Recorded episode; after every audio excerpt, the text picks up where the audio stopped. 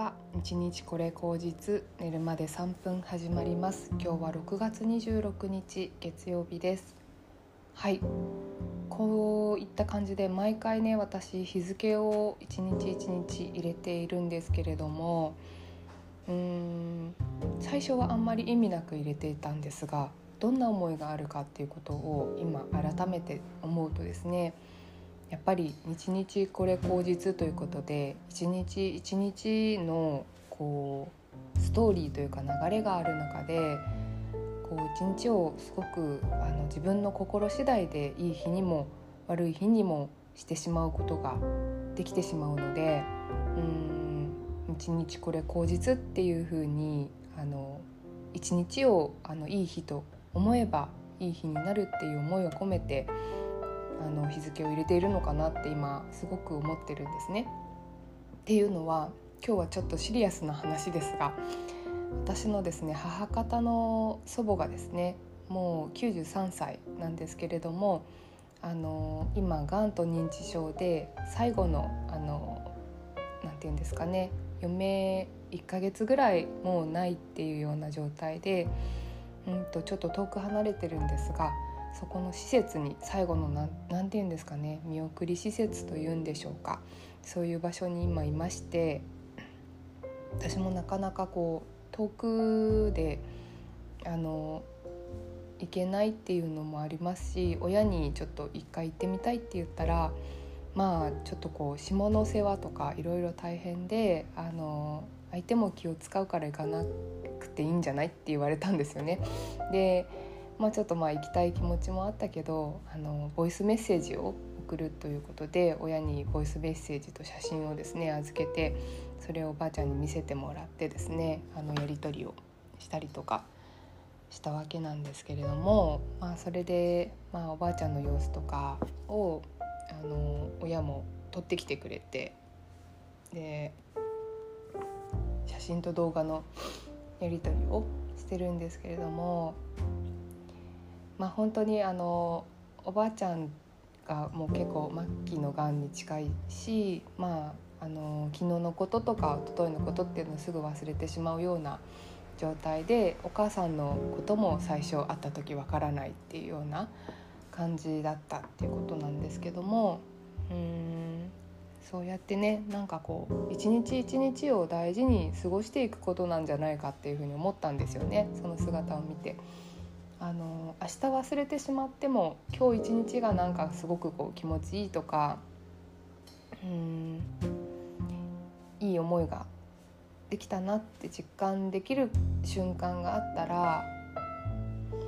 まあそれで結構あっぱれなことじゃないかっていうふうに私は思うんですけれどもうんうんそうですね。なんかおばあちゃんを目の前にして思うのは人はなぜあの生きるんだろうということとあとそのおばあちゃんのメッセージで「あの頑張るからね」って言ってたんですよ。でそんな辛い状況で最後まで頑張るんだって私は思ったけど何のために頑張るんだろうって単純に思って頑張るってまあその一日を最後まで生ききるっていうことを頑張るっていうことだったらすごく合点がいくなって私は思ったんですよね。あのまあ自分の体でも残りどれぐらい生きれるかっていうのを多分すごく一番ねおばあちゃんが実感してると思うんですけどもその中でくよくよしないというかなんかこう後ろ向きにならない自分のあの体のことも理解して一日を生ききるっていうことを頑張るっていうことだったのかなっていうふうに思うんですけれどね。うんいや本当なんか生きるってなんだろうなっていうのをすごく感じますしばあちゃんの姿を見て私も本当に一日一日大事にしないといけないなって思ったんですよね。まあ、本当に生きてたらもううん特に若い頃なんて日曜日とか土曜日あの何にもしないで一日過ぎたとかうん無駄にしてしまった感じがするとかそういうこともあると思うんだけれども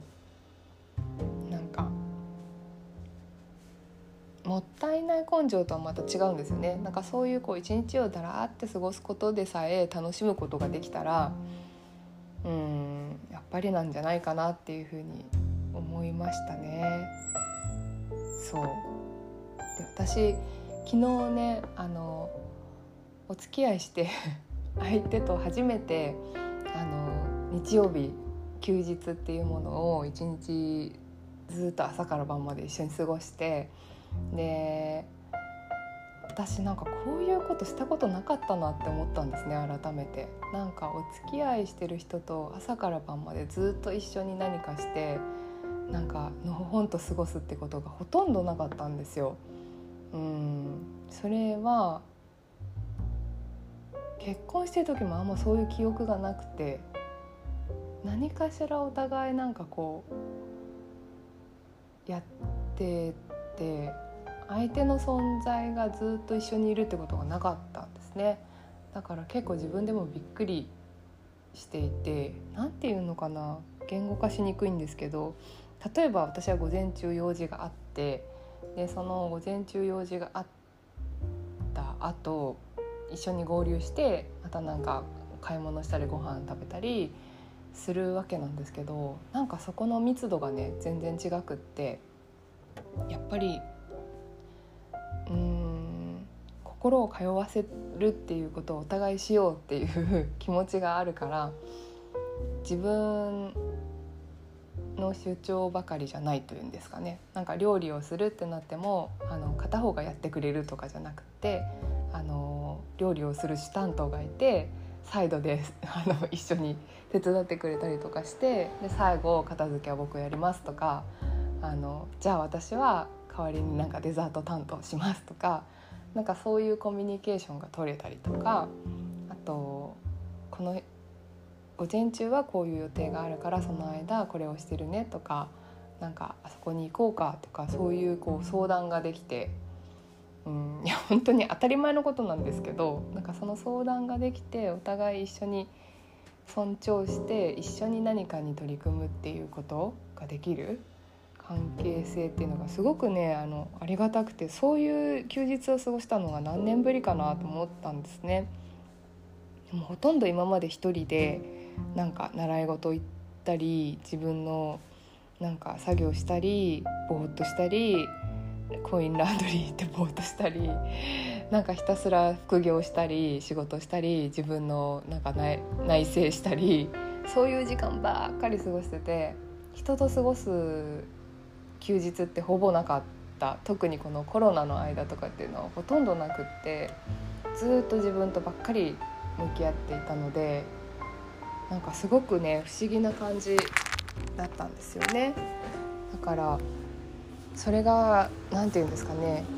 心地よくもあるしあのありがたくもあってなんかそういう時間を過ごせることをあの大事にしたいなって思ったわけなんですよ。